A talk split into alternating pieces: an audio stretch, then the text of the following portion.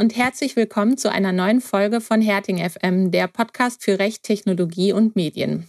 In der heutigen Folge sprechen wir über ein wichtiges Thema im Datenschutz, nämlich den Umgang mit den Datenschutzbehörden, wenn die zum Beispiel eine Anfrage an ein Unternehmen stellen. Ähm, so viel kann ich vielleicht schon vorwegnehmen. Was nicht hilft, ist in Schockstarre zu verfallen, sondern informiert und mit Konzept zu handeln. Ja, wir, das sind heute ähm, mal wieder Martin und Maja. Hallo Martin. Hallo Maja. Und wir haben heute unseren Kollegen und Rechtsanwalt Lasse Konrad zu Gast. Ähm, ja, Lasse ist schon sehr lange bei Herting und er hat zusammen mit Nico Herting das Buch DSGVO im Praxistest, Ermittlungen, Bußgelder und Verfahren ähm, geschrieben, das im Otto Schmidt Verlag veröffentlicht wurde. Ja, die beiden ähm, beantworten in diesem Buch 249 Fragen, die sich rund um das aufsichtsbehördliche Verfahren drehen und ähm, ja, zum datenschutzrechtlichen Gerichtsprozess und ähm, vielleicht noch ganz interessant, ähm, das Augenmerk dieses Buches liegt eben weniger auf dem Datenschutzrecht und mehr auf den verfahrensrechtlichen Fragen. Lass es also unser Mann, wenn es um den Umgang mit den Datenschutzbehörden geht. In den News geht es um ein Urteil des Landgerichts Frankfurts zum Pflichtfeld Anrede in Online-Formularen und die Rechte von nicht-binären Personen und den Gesetzentwurf für faire Verbraucherverträge, mit dem lange Laufzeit von Verträgen erschwert werden sollen. In unserer Rubrik Kurios und Kontrovers sprechen wir heute über die Aufhebung des Bußgelds der Berliner Datenschutzbehörde gegen die Deutsche Wohnen durch das Landgericht Berlin und wir fragen uns, existieren die Millionen Bußgelder der DSGVO eigentlich nur auf dem Papier? Ja, nach dieser Vorrede begrüßen wir erst einmal Lasse in unserer Runde. Hallo Lasse. Servus, vielen Dank, dass ich da sein darf. Ähm, Maja hat es ja angekündigt, es geht uns heute mal wieder um den Datenschutz, wenn auch vielleicht in etwas anderer Gestalt. Ähm, ja, spätestens seit der DSGVO ist der Datenschutz allgegenwärtig. Alle, die sich mit dem Thema befasst haben, äh, haben dann aber vielleicht äh, auch schon das eine oder andere Mal gedacht, was wohl zu tun sei, wenn die Datenschutzbehörde vor der Tür steht. Ähm, für manche ist ja dieses Szenario auch das einzige, der einzige Antrieb ihres DSGVO-Projekts gewesen. Die Aussicht von hohen Bußgeldern, die im letzten Jahr dann sich auch materialisiert haben und nicht selten in Millionenhöhe gegangen sind, hat dann eben bei vielen datenschutzrechtlichen Verantwortlichen zu Sorgen und Unsicherheiten geführt. Ja, dementsprechend äh, unterschiedlich fallen auch die Reaktionen von Unternehmen auf Behördenschreiben aus. Während viele mit der Behörde kooperieren, geben andere nur rechtlich verpflichtende Informationen preis. Äh, manche wollen auch Vogel-Strauß-Politik fahren und sagen, ach, was wollen die denn von mir? Äh, da werde ich wohl nicht so viel machen. Ähm, wie schon angekündigt, wollen wir heute mit äh, unserem Kollegen Lasse Konrad, der eben schon zahlreiche MandantInnen bei Anfragen von Aufsichtsbehörden beraten hat, ähm, darüber sprechen, wie man sich eigentlich in welcher Situation gegenüber den Behörden am besten verhält. Ja, lasse, äh, lasse uns ganz von vorne anfangen. Ähm, warum kommt denn überhaupt die Datenschutzbehörde? Also ähm, was sind eigentlich die Auslöser dafür, dass es zu einem Kontakt mit der lokalen Datenschutzbehörde kommt? Ähm, da gibt es im Endeffekt eigentlich ja, zwei Hauptthemenpunkte und einen so ein bisschen nebenbei mitschwimmenden. Ähm, eigentlich ist es immer das, der, der Kunde fühlt sich schlecht behandelt, schlecht beraten oder eine Kulanzanfrage wurde nicht positiv bestimmt und im Endeffekt regt sich der Kunde gar nicht darüber auf, dass es irgendwelche Datenschutzverletzungen gibt, sondern der regt sich im Endeffekt darüber auf, dass er schlecht behandelt wird. Ähm, genau dieses gleiche Schema gibt es logischerweise auch bei Mitarbeitern, beziehungsweise dann wird es kritisch, wenn diese Mitarbeiter keine Mitarbeiter mehr sind, sondern Ex-Mitarbeiter.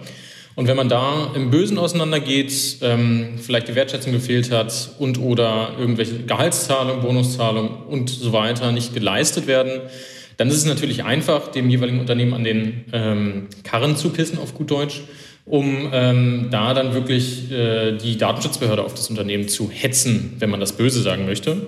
Ähm, also es ist im Endeffekt genau das, ähm, schlecht behandelter Mitarbeiter oder Ex-Mitarbeiter und schlecht behandelter Kunde, ähm, die sich dann nicht, nicht wertschätzt fühlen oder aber auch simple Anfragen nicht beantwortet werden. Zum Beispiel solche, äh, sollte man schon von gehört haben, Auskunftsersuchen, die muss man innerhalb von einem Monat beantworten, ähm, die es nach 15 in Verbindung mit 12 DSGVO gibt.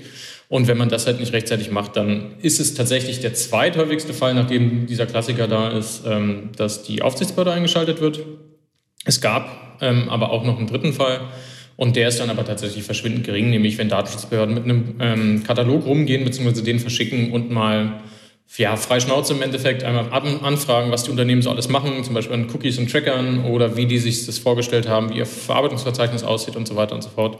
Das gab es zu Beginn, also zu Beginn der Umsetzungsphase oder nach der Umsetzungsphase nach Mai 2018 tatsächlich etwas häufiger, ist in letzter Zeit aber total hinten runtergefallen und äh, da die Datenschutzbehörden so viel zu tun haben, machen die das jetzt meistens äh, mit konkretem Anlass und gehen nicht mehr ins Blaue, äh, nicht mehr ins Blaue hinein sozusagen zum Unternehmen und fragen mal an, was denn da so gemacht wird. Okay, jetzt äh, ist also dein erster Tipp, wenn ihr Ärger mit den Datenschutzbehörden vermeiden wollt, dann äh, seid halt nett zu euren äh, KundInnen und äh, Beschäftigten. Ähm, das ist schön gesagt und auf jeden Fall trifft das zu, weil das beste Verfahren ist natürlich das, was du gar nicht erst führen musst. Ähm, bei den Mitarbeitern dürfte es natürlich ein bisschen schwieriger sein, weil wenn man sich irgendwie schlecht behandelt fühlt, ähm, aus welchen Gründen auch immer, ähm, ist das natürlich noch eine viel tiefsitzendere Ebene. Da wird man die, die Unternehmenskultur nicht so schnell ändern können.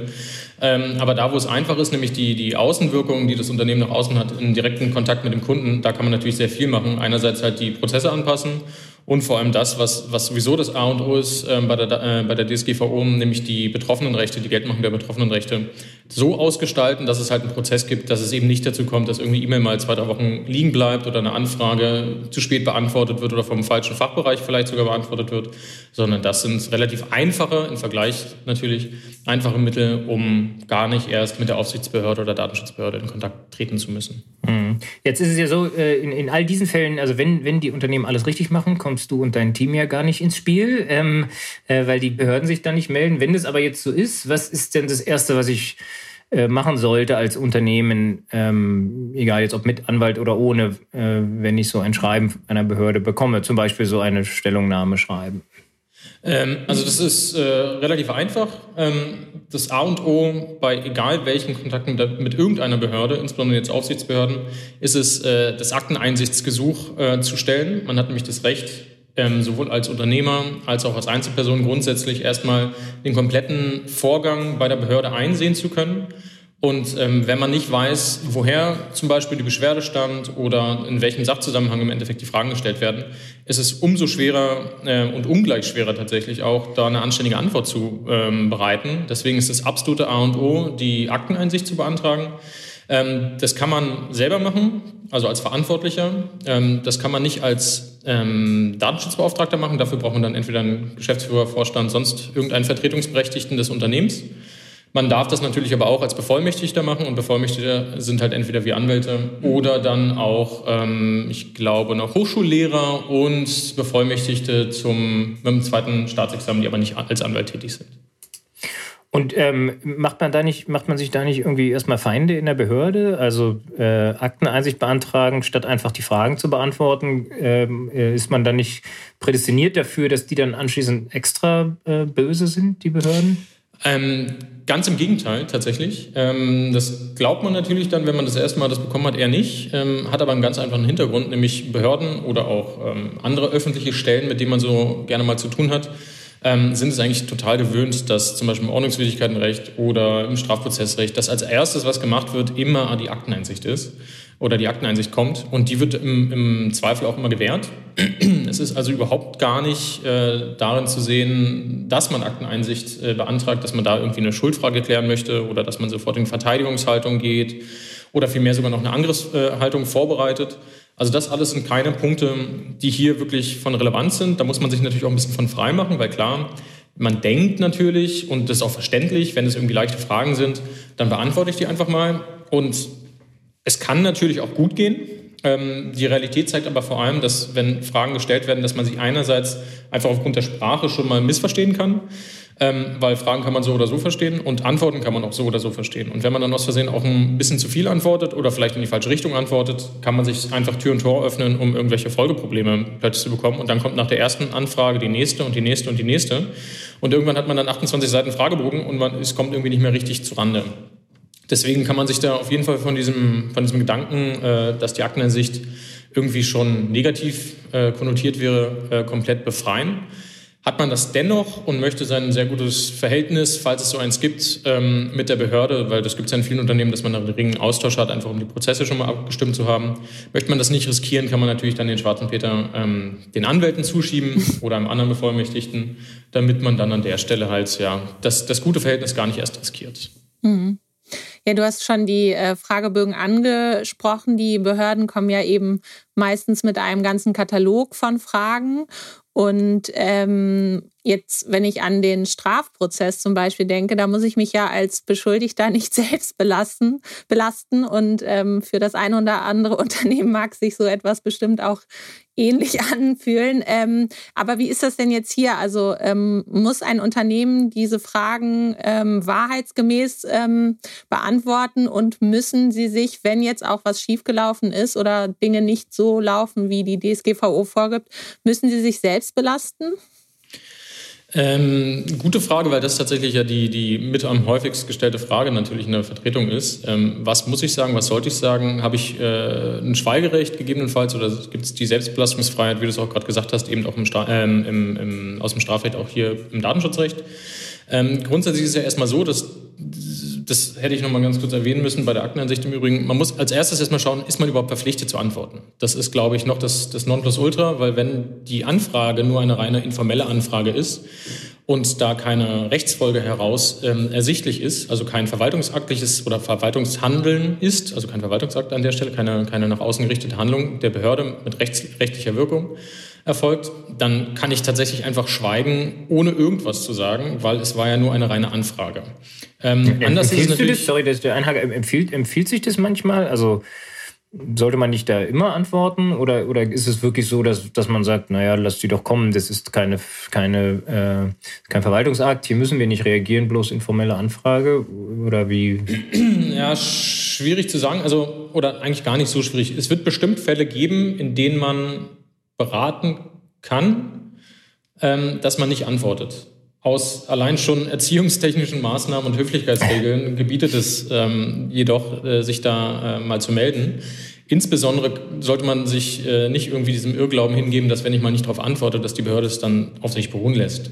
Ähm, die hat ja schon einen Grund, wieso sie fragt. Und wenn sie merkt, dass halt ein kooperatives ähm, Miteinander nicht funktioniert, dann wird sie im Zweifel auch einen Verwaltungsakt ähm, erlassen. Es darf natürlich keine Verböserung an dieser Stelle geben oder es darf auch keine, ähm, keine Konnotierung des, des Nichtverhaltens, Nichtantwortens geben, die negativ ist für, den, ähm, für die betroffene Person an der Stelle oder den Verantwortlichen.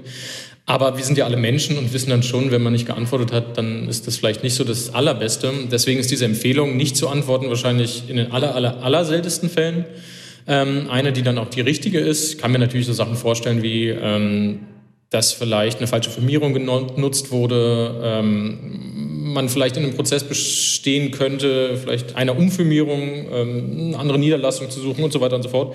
Also eher dann so formelle Geschichten, die man bei Zustellungsproblemen, die dann die Behörde hat, ausnutzt. Aber um ganz ehrlich zu sein, sind es, glaube ich, eher theoretische Gedankenspiele. Ähm, normalerweise sollte man sich da schon, schon ähm, melden und darauf reagieren, weil man hat nämlich den großen Vorteil, ähm, dass man als Verantwortlicher an dieser Stelle auch eine Selbstbelastungsfreiheit hat und diese kollidiert mit dem Auskunftsrecht oder der Auskunftspflicht. Ähm, das mögen die Behörden vielleicht nicht ganz sofort einsehen und äh, werden dann diverse ähm, Artikel aus der DSGVO zitieren. Also wir haben jetzt schon, ich weiß nicht, vier, fünf verschiedene immer, dann war es so Rechenschaftspflichten nach 5 Absatz 2 oder sie sind verpflichtet, uns, uns alles mitzuteilen und ähm, ähm irgendwie mitzuwirken nach 31 oder 33 DSGVO oder sie stützen sich sogar auf die Informationspflicht, ähm, die es dann nachher richtig ist in 58.1a DSGVO. All das ist zwar, zwar schön für, für einen DSGVO-Justen äh, oder Datenschützer an der Stelle zu sehen, aber im Endeffekt hat man trotzdem die Selbstbelastungsfreiheit, die nämlich auch im äh, Datenschutzgesetz, aber nicht auf europäischer Ebene, sondern auf ähm, nationaler Ebene geregelt ist, nämlich im 44 Absatz 2 BDSG. Und danach ist es einfach quasi die gleichen, werden die gleichen äh, Anforderungen gestellt wie auch im äh, Zivilprozess und auch im Strafprozess. Ähm, wenn ich mich selbst belaste, dann muss ich diese Aussage nicht tätigen. Ich muss auch nicht sagen, dass ich diese Auskunft deswegen verweigere, ähm, weil ich mich sonst selbst belaste. Man könnte rein einfach auf bestimmte Fragen nicht antworten. Es empfiehlt sich auch, auch da der Klarheit dann ähm, geschuldet, das kenntlich zu machen und zu sagen, die und die Frage möchte ich jetzt nicht beantworten aus dem und dem Grund. Ähm, das ist auf jeden Fall besser. Und nein, es ist nicht so, dass wie im Strafrecht, wenn man sich teilweise einlässt, ähm, und dann zu bestimmten Fragen negativ oder beziehungsweise nicht antwortet, das dann negativ gewertet werden kann. Im, im ähm, Datenschutzrecht ist das dann doch nicht so weit verbreitet, weil die ganzen Regeln auch nur an, analog angewendet werden und sowas sich ja erstmal noch ein bisschen rausbilden muss, ob sich das in den nächsten Jahren so entwickelt, mal schauen. Aber grundsätzlich erstmal, ja, Selbstverlassungsfreiheit gibt es. Mhm. Äh, vielleicht können wir einmal für den, für den rechtsunkundigen Laien ähm, einmal beschreiben oder aufdröseln, woran er, erkenne ich so ein informelles Schreiben? Also was ist der Unterschied zu einem Verwaltungsakt, wenn man jetzt ein Schreiben bekommt? Also solche informellen Schreiben sind äh, daran zu erkennen, dass äh, so gut wie keine Rechtsnormen genannt werden, meistens sogar gar keine Rechtsnormen genannt werden, ähm, dass es vor allem an Fristen fehlt und was eigentlich der offensichtlichste Teil immer ist, ist, dass keine Rechtsbelehrung dabei ist. Ähm, zusätzlich wird das noch gefüttert von solchen Formulierungen wie ähm, wir möchten Sie um informationelle Auskunft bitten ähm, oder andere ja, vom Sprachgebrauch her treffende Formulierungen, die es ähm, dem, dem Empfänger verstehen lassen, dass es keine verpflichtende Antwort ist. Ähm, die Grenze geht immer dann dahin, wenn schon angekündigt wird, wenn Sie nicht antworten, dann werden wir ein VA erlassen, also einen Verwaltungsakt erlassen. Wenn Sie nicht antworten, droht Ihnen ein Bußgeld. Äh, wenn Sie nicht antworten, sehen wir das als Verweigerung der Aussage und werden dann negativ entscheiden. Also alles, was schon mit Drohmomenten drin ist oder eine rechtliche Wirkung nach außen hin äh, suggeriert, das ist im Zweifel dann schon als Verwaltungsakt anzusehen. Ähm, das ist sowieso die Regel. Im Zweifel ist es erstmal ein VA und nicht andersrum. Ähm, und der Vorteil bei der ganzen Geschichte ist nämlich, wenn im Zweifel das ein Verwaltungsakt ist, aber zum Beispiel die Rechtsbehelfsbelehrung fehlt, dann hat man nicht mehr diese engen Fristen, sondern beim Fehlen der Rechtsbehelfsbelehrung kann man noch ein Jahr lang vom Verwaltungsgericht diesen Verwaltungsakt angehen und mit einer Anfechtungsklage bekämpfen. Ähm, und das ist tatsächlich auch die Regel. Die meisten Bescheide sind von der Sprache und von der, von der ähm, Zitierung der Norm ein Verwaltungsakt, aber haben die formellen Anforderungen eines richtigen Verwaltungsaktes nach 35 bis 37 VW VfG nicht erfüllt. Ähm, da sieht man dann aber auch, dass die Lernkurve von den Behörden deutlich höher ist, weil die haben einfach früher sehr viel informelles Schreiben gemacht und in, in einem Konsens ist man da auseinandergegangen und hat dann für beide Seiten irgendwie eine anständige Lösung gefunden, dass da irgendwie die Daten ein bisschen weniger verarbeitet werden oder die Einschränkungen da ein bisschen höher sind. Ähm, aber im Endeffekt wurde dann keine Verwaltungsakte erlassen und das ist im Endeffekt tatsächlich jetzt auch so eine Lernkurve, die man, die man mitbekommt und sieht, die logischerweise wie bei allen, die neue Themenfelder oder andere Themenfelder bearbeiten, halt erstmal entstehen muss. Ähm, Jetzt geht es halt um mehr. Ne? Es, äh, früh, Datenschutzbehörden waren ja, ich war ja selber bei der Datenschutzbehörde im Referendariat in Berlin. Ähm, ja, wir waren, glaube ich, zehn oder zwölf äh, Leute weniger, als es jetzt sind. Ähm, und der Arbeitsanfall, der da jetzt anfällt, dürfte wahrscheinlich um das Zehnfache höher liegen als damals. Ähm, äh, ja, und, und was natürlich auch daran liegt, dass man damals tatsächlich viel auf einem, auf kurzen Dienstweg erledigt hat und diese alte Datenschutzbeauftragten, also externer Datenschutzbeauftragten äh, Taktik, ach, ich rufe da mal an und kläre das, ähm, ja, war ja auch jahrelange Praxis und hat ja auch äh, vergleichsweise gut funktioniert. Nur wenn, wenn ich das kläre, in, in dem Notebooks-Billiger-Verfahren äh, äh, ja immerhin irgendwie über 10 Millionen Euro Bußgeld, war es ja tatsächlich so, dass man dort äh, äh, eigentlich die ganze Zeit kooperativ war. Dann, dann ist den, der, der Einsatz der Kameras verboten worden. Ja, auch okay, haben wir sogar noch irgendwelche Kosten übernommen. Und dann kommt mehr oder weniger aus der Kalten äh, noch der Bußgeldbescheid hinterher.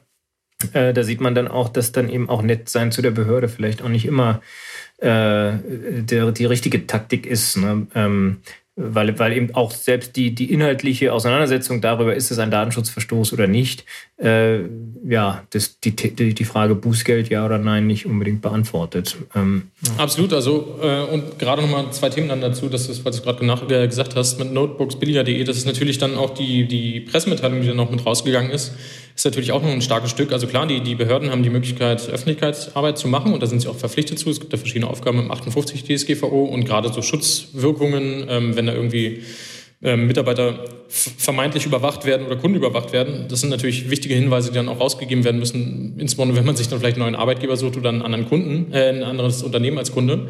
Ähm, andererseits ist das jetzt auch wieder ein perfektes Beispiel dafür, dass sich an die formellen Geschichten dann doch nicht gehalten wurde, weil so wie man es aus den Pressemitteilungen ähm, lesen kann, waren die in drei Jahren Verfahren auch nicht da. Ähm, also nicht einmal vor Ort, um sich das Ganze anzuschauen.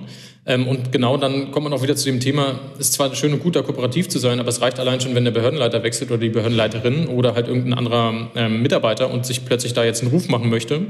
Das sieht man in, in verschiedenen anderen Behörden tatsächlich auch, dass wenn das Personal wechselt, man von einem normalen äh, kommunikativen Gespräch mit, mit offenem Ausgang hin zu einer ähm, ja, etwas angesäuerten äh, Atmosphäre mit klarer Stoßrichtung Richtung Bußgeld kommt.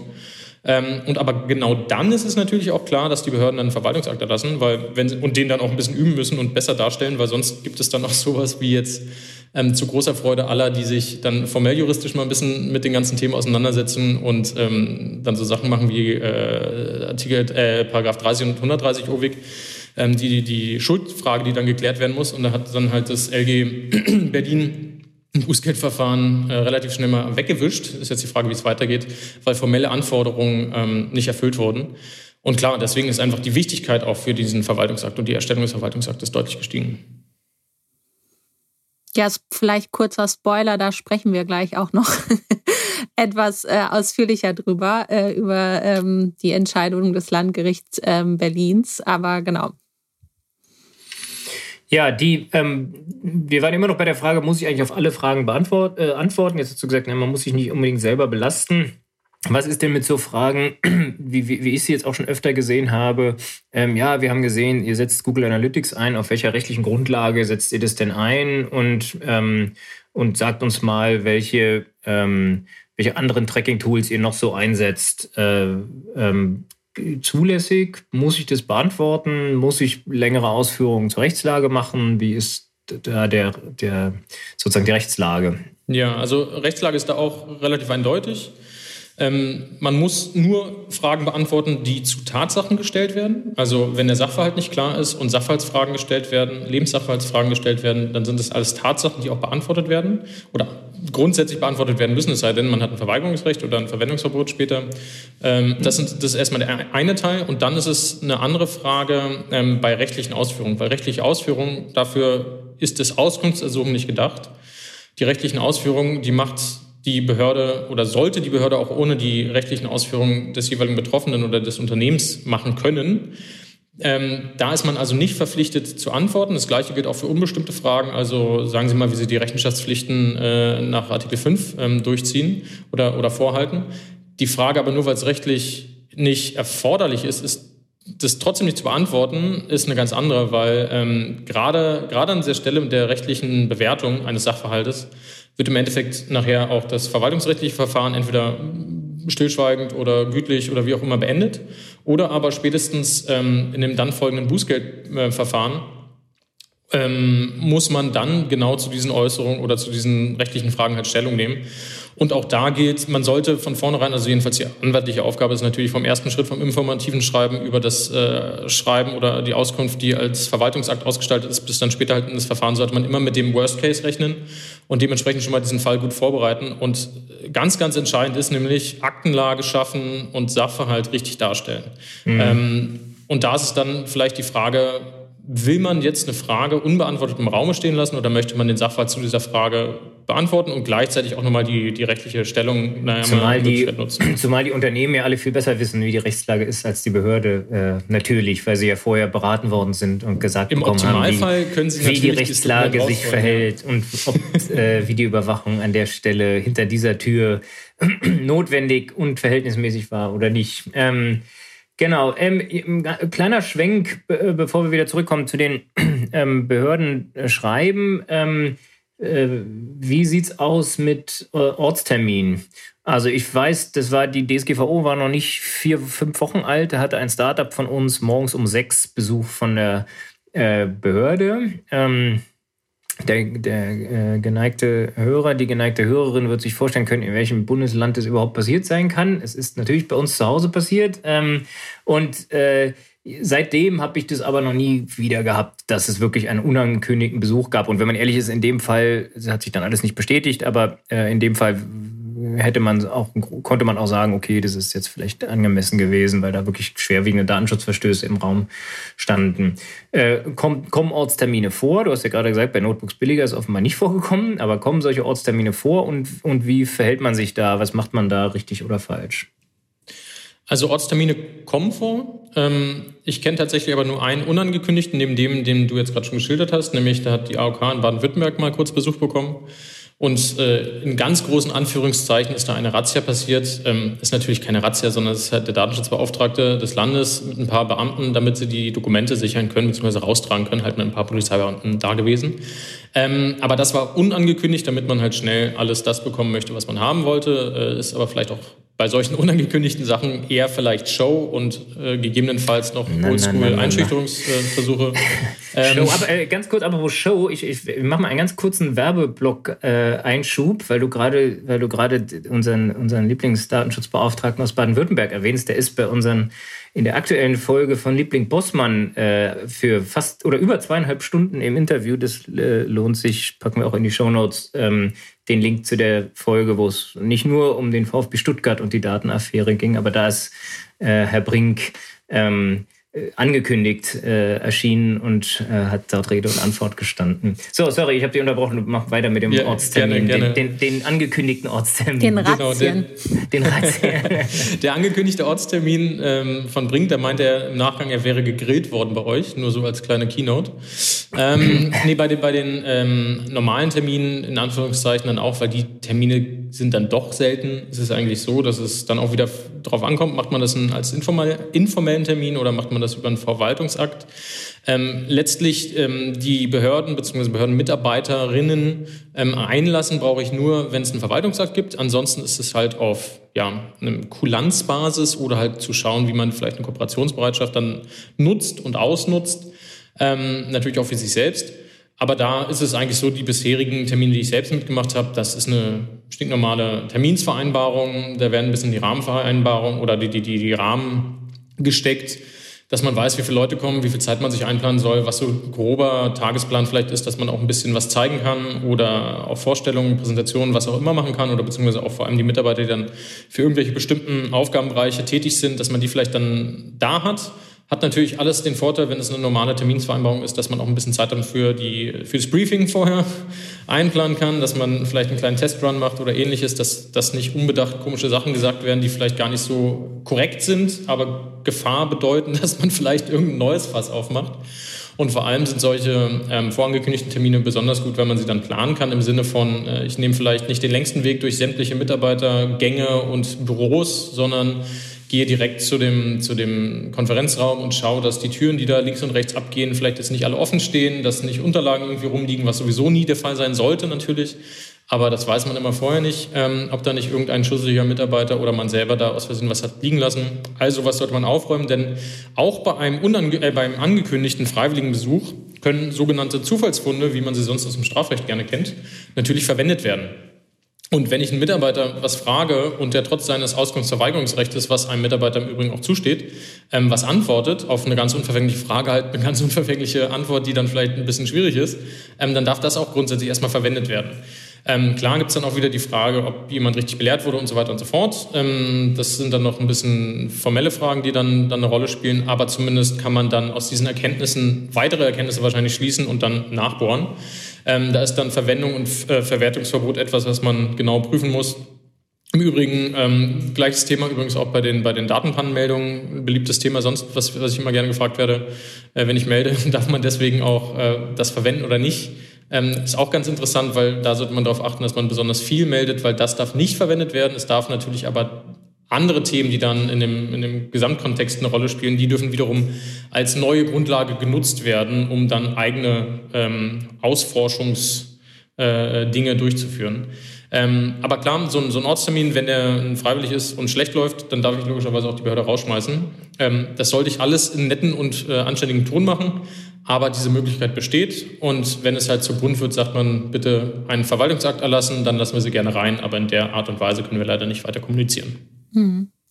Ja, also äh, man merkt es auf jeden Fall ähm, nicht ganz unkompliziert. Viele ähm, ja, äh, mögliche Verhaltens. Äh, aber kann man das, kann man das vielleicht so ein bisschen zusammenfassen? Ähm, also ähm, könnte man theoretisch zum Beispiel auch gegen ein Schreiben der Behörde gerichtlich vorgehen? Du hast jetzt gesagt, man kann die im Zweifel auch äh, rausschmeißen und um einen Verwaltungsakt bitten.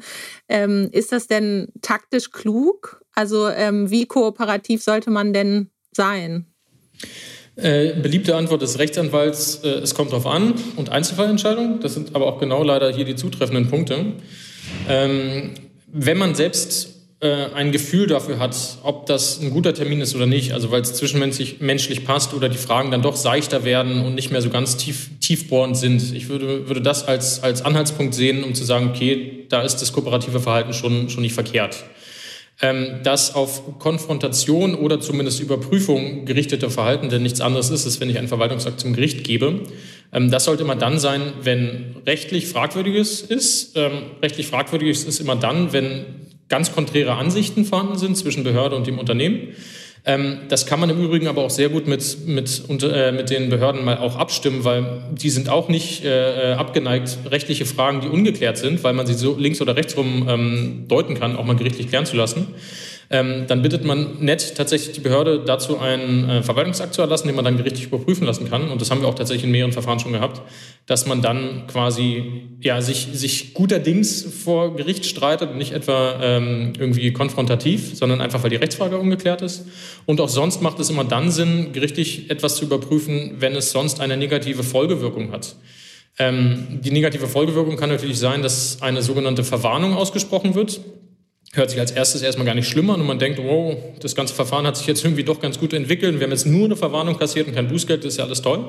Ähm, so eine Verwarnung kann aber dazu führen, beziehungsweise muss dazu führen, das ist dann auch in der DSGVO festgelegt, bei wiederholten Verstößen, also wenn nämlich eine Verwarnung ausgesprochen wird für, sagen wir mal, äh, E-Mail-Marketing äh, ist falsch gelaufen und beim nächsten Mal läuft wieder E-Mail-Marketing falsch, dann kriege ich direkt ein höheres Bußgeld, als wenn ich keine Vor äh, Verwarnung vorher gehabt hätte. Und deswegen ist es an solchen Stellen dann schon immer mal auch, auch anwaltliche Pflicht an der Stelle, darauf hinzuweisen, welche rechtliche Wirkung das hat und dann im Zweifel auch gerichtlich gegen vorzugehen.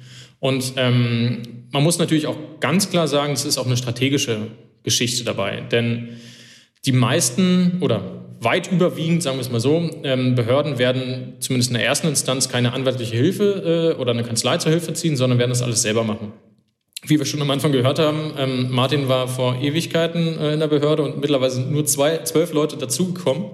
Das bedeutet, es sind nach wie vor viel zu wenige Personen dort. Und die werden sich im Zweifel auf die wirklich wichtigen, also auch aus ihrer Sicht wichtigen Fälle stützen und äh, stützen.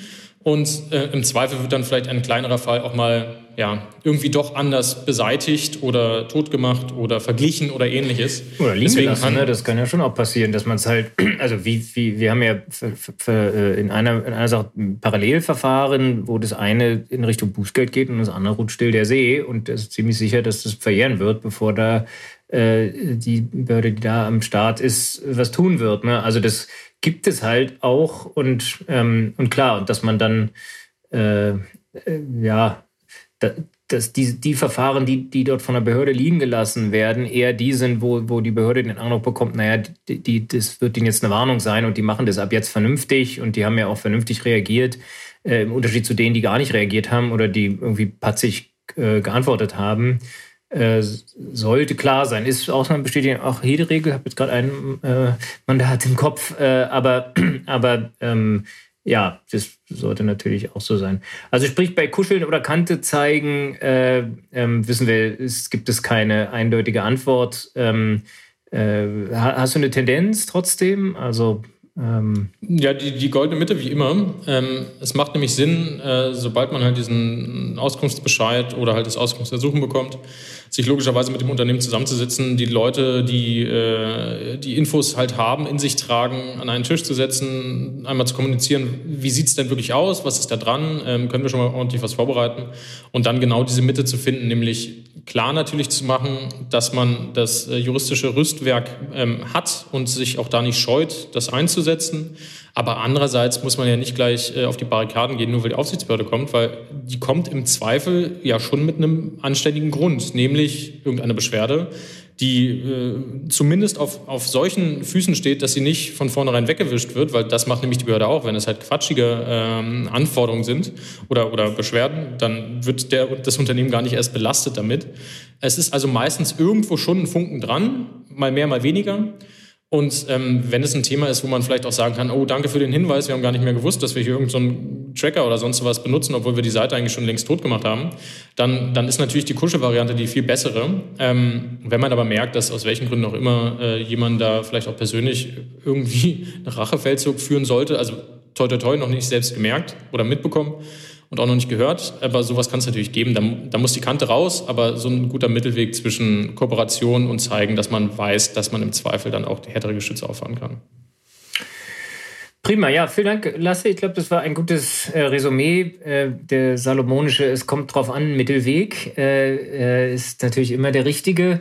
Ähm, von der Tendenz vielleicht von dem, was du jetzt beschreibst und auch von dem, was deine, äh, was wir auch aus deiner Arbeit kennen, ähm, äh, ja, es ähm, habe ich so ein bisschen den Eindruck, im Verhältnis zu dem, was man sonst so hört, geht es schon ein bisschen mehr in Richtung Kante zeigen. Ne? Also dass man, also gerade dieses, dieses äh, der externe Datenschutzbeauftragte klärt es für uns und ruft da mal an. Das haben wir jetzt schon zwei, dreimal gehabt, dass das ziemlich in die Hose gegangen ist, äh, sondern, sondern da, man muss eine vernünftige Strategie haben ähm, und diese Strategie kann, sollte in jedem Falle das nochmal vorgeholten Akteneinsichtsantrag äh, beinhalten und, ähm, und eine vernünftige Strategie. Ähm, äh, ja, wie man sozusagen sich da generell äh, aufstellt. Ne? Insofern keine Angst vor den Behörden, ähm, aber äh, wie du es auch zwischendurch schön gesagt hast, da sitzen auch bloß Menschen, das sollte man sicherlich auch berücksichtigen. Absolut. Top Schlusswort, absolut.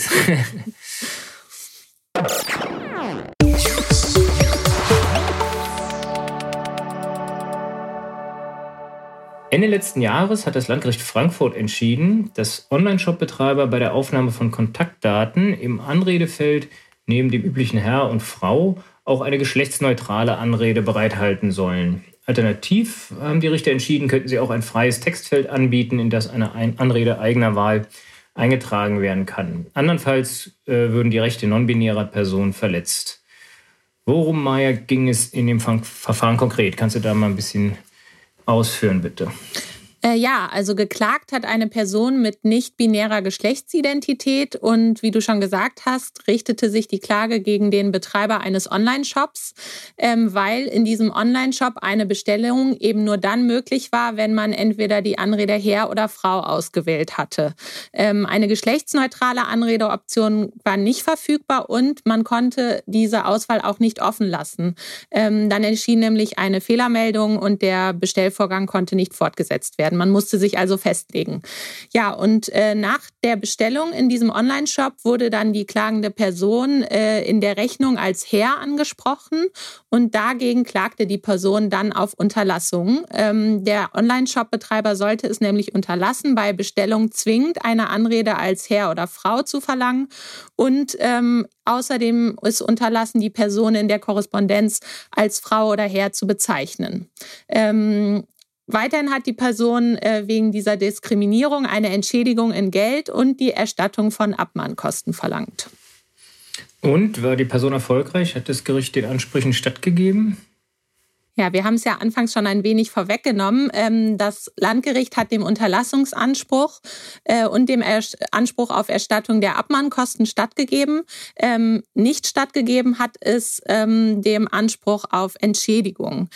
Ja, und Begründet hat das Gericht die Ansprüche überraschenderweise nicht wegen Verletzung des allgemeinen Gleichbehandlungsgesetzes, was ja erstmal naheliegen würde.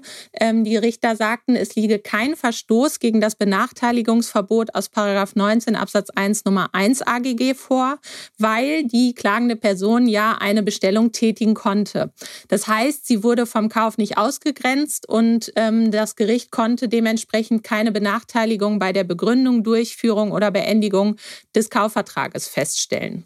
Ähm, das Gericht hat stattdessen den Unterlassungsanspruch auf die Paragraphen 823 Absatz 1 und 1004 Absatz 1 BGB analog ähm, gestellt oder gestützt, weil der ähm, Online-Shop-Betreiber nämlich das allgemeine Persönlichkeitsrecht der klagenden Person verletzt habe. Ähm, dieses sogenannte APR schützt auch die geschlechtliche Identität von Personen, so die Richter. Und äh, dadurch, dass die klagende Person eben gezwungen war, bei der Bestellung die Anrede Herr oder Frau auszuwählen, ähm, musste sie sich einem dieser Geschlechter zuordnen, obwohl sie beide Geschlechtszuschreibungen ähm, nicht ähm, oder weil beide Geschlechtszuschreibungen nicht ihrer Identität entsprechen.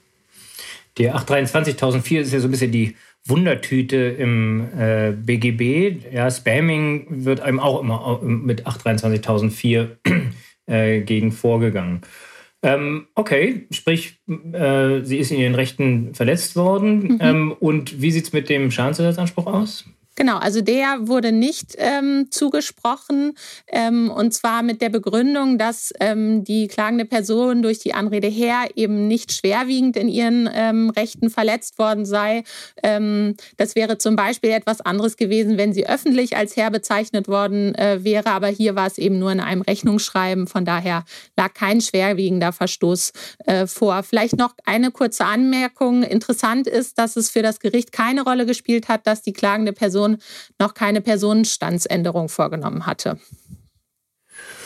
Gut, jetzt mag man zu dem Urteil stehen, äh, wie man möchte. Ich finde es ja im Prinzip konsequent. Ob das dann noch konsequent ist mit dem Schmerzensgeldsanspruch, ist die nächste Frage. Aber ähm, das hat ja schon Folgen für die Praxis. Welche oder was folgt daraus für unsere Online-Shop-Mandanten?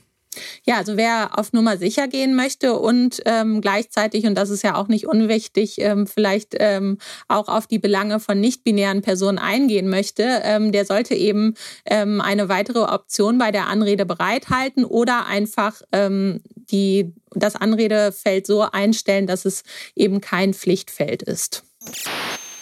Es soll mal wieder ein neues Gesetz mit einem schönen Namen geben. Und äh, zwar ist es wohl Zeit für das faire Verträgegesetz. Ähm, das Bund Bundeskabinett ist ja ähm, vielleicht etwas anders als bei den Corona-Maßnahmen, wie man ketzerisch sagen könnte, gerade äh, im Umsetzmodus und möchte in dieser Legislatur noch äh, ja alles an Gesetzesvorhaben umsetzen und auch durch den Bundestag bringen, was geht. Und dazu zählt eben auch das Gesetz über faire Verbraucherverträge. Ähm, das das unter anderem vor überlangen Verträgen und allzu einfachen automatischen Vertragsverlängerungen schützen soll. Äh, ja, Martin, lange Verträge kennen wir ja alle, äh, sei es das Fitnessstudio oder Streamingdienste oder ähnliches. Worum geht es denn jetzt hierbei genau? Also das äh, Justizministerium sieht ein Problem darin, dass VerbraucherInnen letztlich, ohne es wirklich zu bemerken, zwei Jahresverträge abschließen und dann zu womöglich ungünstigen Konstellationen lange gebunden sind und nicht ohne weiteres auf einen anderen Anbieter, ein anderes Studio, auf einen anderen Streamingdienst wechseln können, ohne letztlich doppelt zu bezahlen. Ähm, und jetzt möchte man die Verträge mit einer Laufzeit von mehr als einem Jahr ähm, letztlich verhindern oder erschweren. Und solche Verträge sollen nur dann wirksam sein, wenn dem Verbraucher auch ein Angebot über die gleiche Leistung mit einer Laufzeit von nur einem Jahr gemacht wird. Also wenn man einen Zweijahresvertrag, das bleibt das Maximum, wenn man einen Zweijahresvertrag ähm, äh, anbietet, dann muss man zugleich einen Vertrag mit höchstens einer Laufzeit von einem Jahr anbieten. Ähm, und den Verbrauchern eine echte Wahlmöglichkeit anbieten. Und dazu wird das Recht der allgemeinen Geschäftsbedingungen 309 BGB entsprechend angepasst. Mhm. Jetzt aus Sicht der Unternehmen, ähm, die müssen ja da irgendwie drauf reagier reagieren. Werden die dann nicht einfach ja, höhere Preise äh, für die kürzeren Laufzeiten aufrufen, dass man sich quasi automatisch aus Preisgründen schon für den Zweijahresvertrag entscheidet? Klar, das sollte, das wird der Markt regeln. Das macht natürlich auch Sinn. Die Preise sind ja auch üblicherweise niedriger bei längerfristigen äh, Verträgen als bei kurzen Verträgen. Ähm, so, so, so, ist nun mal der Markt. Ähm, aber auch da hat das BMJV gesehen, dass das ein Problem ist und um zu verhindern, dass die sozusagen jetzt hier nicht einfach höhere Preise, sondern da regelrecht Mondpreise verlangen, hat man eine Grenze eingeführt und gesagt, dass der, dass der langfristige Vertrag, also der Zweijahresvertrag, nur wirksam ist, wenn die Alternative, also der Einjahresvertrag zum Beispiel, ähm, monatlich nicht mehr als äh, 25 Prozent über den Preisen mit der langen Vertragslaufzeit liegt. Wenn also der, der Zweijahresvertrag im äh, schon angesprochenen Fitnessstudio 40 Euro im Monat kostet, dann darf der Einjahresvertrag in Zukunft nicht mehr als 50 Euro monatlich kosten. Das eigentliche Ärgernis sind ja häufig gar nicht die langen ähm, Laufzeiten von Verträgen, sondern das kennen wir, glaube ich, alle, dass man einfach ähm, kurz vor knapp den Kündigungstermin oder die Kündigungsfrist verpasst. Ähm, wie verhält sich denn das Gesetz hierzu? Ja, auch da hat der äh, Gesetzgeber Handlungsbedarf gesehen. Ähm, Bisher ist es zulässig, allgemeine Geschäftsbedingungen so zu gestalten, dass sich die Verträge automatisch um ein Jahr verlängern, wenn sie nicht gekündigt werden. Das ist ja der Grund für dein Ärgernis. Ne? Gerade mhm. verpasst, wieder äh, zwölf Monate bezahlen. Ähm, und diese Frist äh, soll jetzt auf drei Monate gekürzt werden, sodass man dann eben nur noch drei Monate gebunden ist, wenn man es herausgefunden hat und die Kündigungsfrist gerade verpasst hat und dann, ähm, äh, dann eben entsprechend schneller aus dem Vertrag herauskommt. Kündigen muss man natürlich äh, trotzdem, darf man dann nicht vergessen, aber äh, man wird eben nur noch drei Monate dann gebunden. Eine längere automatische Ver äh, Verlängerung ist auch denkbar, aber dann muss das Unternehmen explizit und in einem im Gesetz äh, genau vorgeschriebenen Zeitraum auf die äh, Kündigungsmöglichkeit hinweisen. Wir würden dann also E-Mails oder Briefe bekommen, hey, wenn du kündigen willst, dann kündige jetzt, sonst verlängert sich der Vertrag eben ähm, vielleicht um ein Jahr. Hm. Das klingt jetzt äh, nach Arbeitsbedarf. Ähm, was ändert sich denn da jetzt konkret für unsere Mandantinnen? Also wenn es wirklich so kommt, derzeit liegt das Gesetzgebungsverfahren noch in den Ausschüssen im Bundestag, ähm, aber dann müssen Energieversorger, Fitnessstudios, Mobilfunker, Streamingportale ihre äh, Prozesse umstellen. Längere Laufzeiten sind dann nur unter erschwerten Bedingungen möglich. Da wird sicherlich auch der eine oder andere äh, Aufsatz dazu geschrieben werden, wie das jetzt in der Praxis genau zu verstehen ist und dann wird es dem deutschen Abmahnwesen sei Dank schnell Urteile geben dazu, ähm, ob die eine oder andere Ausgestaltung denn zulässig ist. Ähm, also da erwarten wir Änderungs- und übrigens auch Beratungsbedarf. Ähm, für manche Unternehmen mag auch sinnvoll sein, vorher noch aktiv zu werden und den KundInnen äh, längere Laufzeiten im, anzubieten, bevor äh, dieses Gesetz ähm, in Kraft tritt.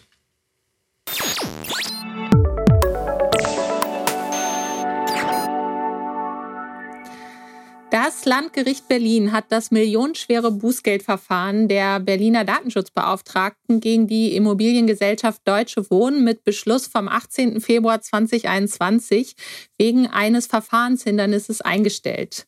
Ja, was war passiert? Die äh, Berliner Datenschutzbehörde hatte im November 2019 gegen die Deutsche Wohnen ein Bußgeld über satte 14,5 Millionen Euro verhängt. Und zwar ähm, war dort der Hintergrund, dass die Deutsche Wohnen ein Archivsystem ähm, für Mieterdaten geführt haben soll und dort über Jahrzehnte ohne Rechtsgrundlage personenbezogene Daten von MieterInnen wie Gehaltsbescheinigungen, ähm, Bürgschaften, Steuer, Sozial- und Krankenversicherungsangaben und dergleichen gespeichert haben soll. Ähm, Daraufhin wurde eben dieses Bußgeld verhängt und die Deutsche Wohnen legte Einspruch gegen das Bußgeld ein und hatte damit nun Erfolg. Ähm, die Bußgeldbehörde hatte offenbar in ihrem Bescheid niemanden von den Mitarbeitern oder dem Management der Deutschen Wohnen direkt benannt, dem diese Datenschutzverstöße vorgeworfen werden können. Und ähm, ja, das Landgericht Berlin hat seinen Beschluss damit begründet, dass entgegen der Rechtsauffassung der Datenschutzaufsichtsbehörde eine juristische Person eben nicht Betroffene in einem Bußgeldverfahren sein könne. Ja, und wir fragen uns jetzt ähm, angesichts äh, dieses Erfolges, sage ich mal, für die Deutsche Wohnen, existieren die Millionen Bußgelder der DSGVO eigentlich nur auf dem Papier? Da müssen wir wahrscheinlich ein bisschen ausholen, um diese Frage zu beantworten. Ähm, für für äh, JuristInnen, aber auch solche, die es vielleicht erst werden wollen, es lohnt sich, das Urteil des Landgerichts einmal anzuschauen. Wir verlinken das natürlich in den Show Notes. Ähm, aber da stehen so, so äh, Klatschensätze drin wie der Bußgeldbescheid der Berliner Beauftragten für Datenschutz und Informationsfreiheit vom 30. Oktober 2019 leidet unter derart gravierenden Mängeln, dass er nicht Grundlage des Verfahrens sein kann. Das steht meistens sogar in der Pressemitteilung. Äh, da da äh, denkt man schon, oh la la, da möchte ich jetzt nicht Behördenmitarbeiterin sein und, und, und fragen, mich fragen, was, was habe ich da falsch gemacht. Ähm, ja, Lasse, vielleicht ein bisschen anknüpfend an das, was du vorhin ja schon ausgeführt hast. Ähm, welche Vorschriften hat denn die Behörde hier übersehen? Was hat sie denn falsch gemacht, dass sie einen äh, Bußgeldbescheid erlassen kann, der so mangelhaft ist, dass er nicht Grundlage eines Verfahrens sein kann?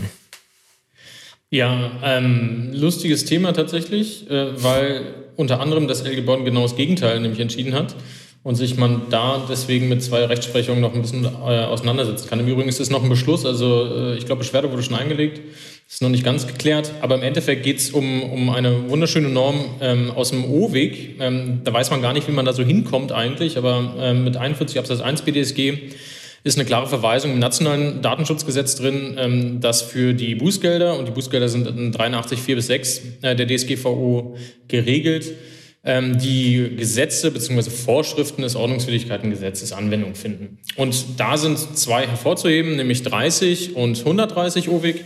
Und die beiden sind genau dafür da, dass man, wenn man Geldbußen gegen juristische Personen verhängen muss oder möchte, vielmehr, dass man nachweisen muss, was die denn so Böses angestellt haben. Und zwar muss man entweder sagen, ob eine leitende oder welche leitende Person da äh, ja, irgendwie schlechterdings das falsch gemacht hat und oder, ähm, wenn das gar nicht möglich sein würde, dass man zumindest nachweist, ob da ein Organisations- oder ein anderes Verschulden vorliegt. Ähm, das wäre dann nach 130 OWIG. Ähm, zu beiden Sachen hat sich aber die Berliner Datenschutzbehörde gar nicht eingelassen. Und ich glaube, deswegen ist dann auch diese, diese Schelte, die man sonst eigentlich nur aus den früheren Semestern in der Uni kennt, nämlich gravierende Fehler führen dazu, dass sie jetzt hier null Punkte bekommen. Ähm, vielen Dank, äh, das ist falsch gewesen. Ähm, die führen genau dazu, dass man, wenn man sich zu diesen Themen, die eindeutigerweise äh, umstritten sind, denn das RG Bonn hat es, wie gesagt, in, ihr, in seiner Entscheidung ähm, gegen 1 und 1 wo sie es von, von über 10 Millionen zwar auf 900.000 äh, verringert haben, aber auch sich damit auseinandergesetzt. Und die haben halt ganz klar gesagt, 41 BDSG in Verbindung mit 30 und 130 OWIG findet keine Anwendung, weil es europarechtswidrig ist. Ähm, das kann man schon, schon hören. Die Begründung finde ich nicht ganz so stark wie jetzt den Beschluss von der Strafkammer. Ähm, der ist wirklich sehr, sehr lesenswert. Aber selbst wenn man weiß, dass eine solche Frage, die dann doch für Wohl und Wehe mal entscheiden kann, ähm, hier im Raume steht, dann fragt man sich doch umso mehr, wieso man nicht sowas wie hilfsweise äh, Äußerungen dazu getätigt hat. Insbesondere wenn man weiß, dass die Behörde wohl auch lange vorher da war und auch schon mal alle Sachen aufgenommen hat, aber sämtliche Erwägungen, die sie da vorher getroffen haben, halt sich in dem Beschluss bzw. in dem Bescheid, dem Bußgeldbescheid nicht wiedergefunden haben. Also die Genugtuung in Lasses Stimme Habe ich auch gehört. bestimmt für die ZuhörerInnen nicht zu überhören, wenn man ihn jetzt sehen könnte. Da ist ein dickes, fettes Lächeln auf seinem Gesicht. Ja, ähm, das klingt jetzt auch irgendwie so, als wäre es eigentlich gar nicht so schwer gewesen, ähm, genau diese Voraussetzungen zu erfüllen für die Behörde. Also quasi ähm, ähm, Ausführungen dazu zu machen, wer denn im Unternehmen Deutsche Wohnen da ähm, quasi den Fehler begangen hat. Noch dazu, wo ja auch ähm, das, also das Verfahren hat ja schon einen Vorläufer aus dem Jahre 2017, wo ähm, die Bußgeldbehörde die Deutsche Wohnen schon mal verwarnt hatte. Korrigiert mich, wenn das äh, nicht mhm. stimmt und ähm, da auch schon Ermittlungen angestellt hatte. Von daher wundert man sich ja doch ein bisschen, warum sie ähm, sich dazu gar nicht äußern. Ja, also das, das äh, Kuriose ist halt vor allem, also diese Frage ist tatsächlich in Europa ähm, seit der DSGVO und auch, auch die zwei Jahre vorher, wo man noch den Umsetzungszeitraum hatte, seit 2016 halt wirklich umstritten. Und ähm, es gibt aber auch höchstrichterliche Rechtsprechungen, zumindest aus Österreich schon, die auch ähnliche äh, Normen haben, die sich dann auch auf das nationale Recht äh, berufen und die dann halt sagen, ähm, Schuldprinzip, das gilt halt auch weiter fort ähm, und nicht eben nur äh, aus den nationalen Regelungen. Ähm, denn auch die, äh, das europäische Recht kennt das Schuldprinzip. Deswegen ist es umso verwunderlicher, dass selbst wenn man diesen klaren Sätzen in der DSGVO folgt, wo da stimmt es dann schon rein, wenn man nur die DSGVO anwendet, da fragt man sich, wieso muss ich hier eine Zuordnung machen? Aber es gilt halt eben nicht nur die DSGVO, es gilt auch das, das sonstige europäische Recht und natürlich auch das nationale Recht. Und wenn hier Verfahrensregeln einfach ja, ignoriert werden, dann kann das nicht dazu führen, ähm, dass ein, ein, positives Ergebnis äh, hier rauskommt. Und ähm, Bestimmtheitsgebot ist etwas, was auch die Behörden logischerweise beachten normalerweise. Jetzt ist es hier halt eine Ausnahme gewesen, ähm, denn Behörden müssen sich auch erstmal an das geltende Recht natürlich äh, halten. Und das haben sie hier offenkundig, aus welchen Gründen auch immer, diese Erwägungen werden wahrscheinlich vielleicht auch taktischer Natur gewesen sein. Wer weiß, ob man sich darüber Gedanken gemacht hat oder ob man das aus Versehen übersehen hat, was ich mir in letzterer Position dann irgendwie doch nicht wieder vorstellen kann, weil es dann doch sehr, sehr gravierende Auswirkungen hat und jetzt so 14,5 Millionen wegen Verfahrensmengen einzuschränken, ist halt man, schon. Man wird, sich wohl, man wird sich da wohl auf den Stand bestellt haben, das brauchen wir hier nicht. Es sei so offensichtlich, dass dort ein Verschulden auf, äh, von irgendwelchen leitenden Angestellten vorliegt, dass wir darauf nicht genau eingehen müssen. Ähm, der, der, die Berliner Behörde hat sich ja, oder vielleicht nochmal ein Satz zum Hintergrund der Normen. Äh, ja, warum kann man nicht einfach gegen eine juristische Person ein, ein Ordnungsgeld verhängen? Weil ähm, ja, die, der Anknüpfungspunkt immer ein Handeln natürlicher Personen sein muss. Ich kann nicht gegen irgendein ein Konstrukt, eine juristische Person einfach so ja, die ist erstmal der, der, der, der äh, nicht zu schuldhaften Handeln fähig, deshalb muss ich diese Zuordnung haben. Und die gibt es ja auch. Ne? Also entweder es gibt eine Rechtspflicht, dann, dann und jemand, oder entweder jemand macht, wie du es vorhin gesagt hast, entweder jemand macht, macht was falsch, oder es gibt eine Rechtspflicht, äh, zum Beispiel Einhaltung der DSGVO, Rechenschaftspflichten, Verfahrensverzeichnis führen, löschen, wenn man die Daten nicht haben darf. Äh, äh, um die sich dann eben keiner gekümmert hat. Ähm, ja, und so wird es ja offensichtlich hier gewesen sein. Vielleicht war es auch eine bewusste Entscheidung äh, dort bei der Deutschen Wohnen, dass man diese Daten aber haben will. Wer weiß, ob man sie nochmal braucht. Ähm, aber äh, ja, die Berliner Behörde verteidigt sich ja jetzt ja, auch in der Pressemitteilung relativ heftig, haben auch Beschwerde, wie du es gerade gesagt hast, zum Kammerrecht schon eingelegt, mit ähm, mit der Behauptung, naja, dann, dann äh, werden wir in Zukunft die Großen immer laufen lassen äh, und die Kleinen äh, ähm, müssen dran glauben, weil bei den Kleinen haben wir eine Chance herauszufinden, wer was falsch gemacht hat, bei den Großen aber nicht, weil äh, das sind ja Aktien, börsennotierte äh, Aktiengesellschaften und da können wir ja gar nicht reinschauen. Ähm, wenn das stimmt, dann sind doch die Riesen, die Millionen Bußgelder tatsächlich perdu und existieren nur auf dem Papier.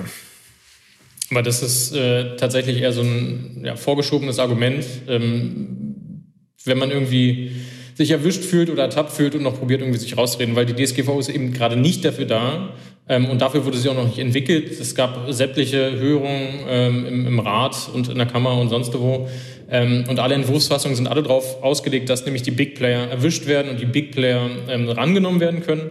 Ähm, es gibt halt das Rüstzeug, was jede Behörde hat und manche kennen sich damit besser oder weniger gut aus.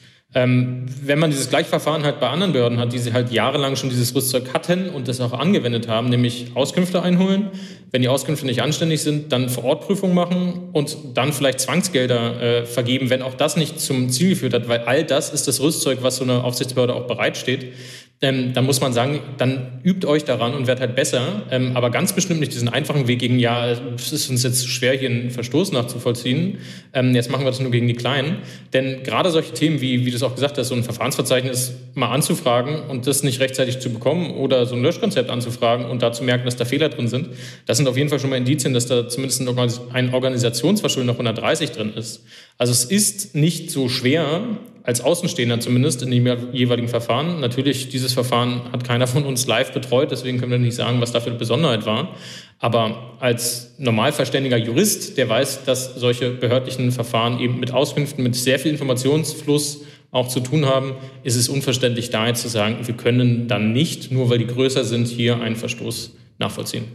Und es wäre ja auch nicht im Sinne des Datenschutzes, also ähm, Betonung auf Schutz, wenn man dann eben äh, solche ähm, ja, Sachverhalte, die ja, wenn es so gewesen ist, bei der Deutschen Wohnen tatsächlich ähm, schon einen äh, erheblichen Datenschutzrechtsverstoß darstellen, ähm, weil es sich dabei ja auch um teilweise sensible Daten gehandelt hat. Also das ist ja nicht, ähm, nicht irgendwie an den Haaren herbeigezogen ähm, und das wäre ja nicht im Sinne des Datenschutzes, dann solche ähm, Sachverhalte quasi gehen zu lassen oder die Verantwortlichen laufen zu lassen. Ähm, ja, dann würde ich sagen, lasse ähm, die Millionengelder oder Bußgelder existieren, wenn man es richtig macht. Kann man das so zusammenfassen? Absolut, absolut. Also wenn man sich auch die, den europäischen Vergleich anschaut, ähm, die CNIL, ähm, die französische Datenschutzaufsichtsbehörde, äh, geht rigoros gegen die Großen vor, nämlich gegen äh, Alphabet, ehemals Google und hat da auch die, die größten Bußgelder bisher verteilt, die sich übrigens dann auch schon bestätigt haben in manchen Fällen. Ähm, natürlich noch nicht in allen. Aber es gibt auch andere Aufsichtsbehörden, die sich die Big Player vornehmen, die brauchen dann vielleicht länger und deswegen ähm, gibt es auch Kritik zum Beispiel an der irischen Behörde, weil die so lange braucht. Ähm, aber auch die halten sich an nationale Regeln und ähm, ich kann mir beim besten Willen nicht vorstellen, dass so ein Fauxpas, der jetzt passiert ist, ähm, der irischen Aufsichtsbehörde gegen Facebook oder sowas passiert. Ähm, das ist doch vielleicht klar, einfach mal ein bisschen ist. zu schnell. Mark, Mark ist schuld. Das ist, bei der, ist ganz einfach, die Zuordnung vorzunehmen. Bei der Deutschen Wohnen ist das viel schwieriger. Da müssen wir ein bisschen verständnisvoller sein. ähm, ja, okay, also die Antwort ist, äh, ähm, die Antwort ist nein. Ne? Die äh, Bußgelddrohungen, also die Drohungen existieren ja sowieso, äh, aber auch die Bußgelder äh, gibt es schon und wir, wir haben ja nun auch die Fälle, äh, ähm, wo sie Bestand haben. Ja, auch wenn man natürlich ein bisschen vielleicht dann auch mit ein ganz kleiner Spur Häme äh, konstatieren muss, ja, die, ich glaube, es gibt fünf Millionen Bußgelder, die publik geworden sind in Deutschland derzeit. Eine AOK, ein Deal mit unserem äh, schon erwähnten Herrn Brink. Ähm, H&M, wo ich mir gut vorstelle, 35 Millionen äh, wegen absurder Vorstöße im Arbeitnehmerdatenschutzbereich, wo ich mir aber schon vorstellen kann, dass die sich da jetzt schon auch überlegen, ob es nicht doch schlauer gewesen wäre, dagegen vorzugehen. Ähm, äh, ja, Deutsche Wohnen hatten wir besprochen. 1 und 1 hattest du erwähnt, von äh, ja, Telefonica 1 10 1. Millionen auf, auf 950.000 herabgesetzt. Und Notebooks billiger liegt schon bei Gericht. Und da bin ich auch ziemlich sicher, dass das jedenfalls mal für die Behörde kein Selbstläufer wird. Insofern, ähm, ja, wird man sehen. Bloß man darf sich eben als, als Rechtsanwender, das waren ja so die ersten Kommentare, die ich so aus der Laiensphäre auf Twitter gesehen habe, nicht äh, irritieren lassen und sagen, na toll, oder Mandanten haben mir das sofort geschrieben über einen äh, äh, Kanal, den ich hier nicht sagen möchte, äh, weil er datenschutzwidrig ist. Ähm, ja, dann äh, okay, dann brauchen wir nur Widerspruch einzulegen, dann ist alles gut, dann können wir ja unsere ganzen Schweinereien weitermachen. Aber so ist es, äh, das muss man wohl konstatieren, nicht. Ich glaube, da muss man den Bußgeldbescheid vorher genau prüfen und wenn da eben keine Ausführungen zu 41.1 BDSG in Verbindung mit den 30, 130 OWIG sind, dann ja dann machen wir es ab sofort so. Aber wie gesagt, beim besten Willen, das wird bestimmt der Einzelfall sein. Und vielleicht sind auch Verjährungsthemen, ähm, wenn ich jetzt ein bisschen länger drüber nachdenke, äh, haben da vielleicht eine Rolle gespielt, wenn Sie 2017 vorher die Informationen gesammelt haben, dass Sie da vielleicht in Bedrängnis kamen. Aber mehr werden wir erst erfahren, wenn auch das äh, entschieden wurde vom Kammergericht. Prima, ja, äh, lieber Lasse, dann herzlichen Dank für deine Zeit und für deine umfangreichen Auskünfte ähm, zu diesen Themen. Ähm, überlegt die ganze Zeit, ob ich noch den Namen des Mandanten erwähnen soll, der mich gefragt hat. Ich habe ihm jedenfalls geantwortet, er brauche vorher bei der Beratung und bei dem Bußgeldbescheid gute Anwälte. Dem hat er zugestimmt. Ähm, schreibe ich ihm auf anderem Wege. Dann ganz kurz, vielen lieben Dank auf jeden Fall. Hat mir sehr viel Spaß gemacht und ähm, immer mal genauer hinschauen, wenn Post von der Behörde kommt. Sehr gut, so machen wir das. Wir schauen genau hin und wenn nicht, dann fragen wir dich genauer, noch genauer hinzuschauen als wir.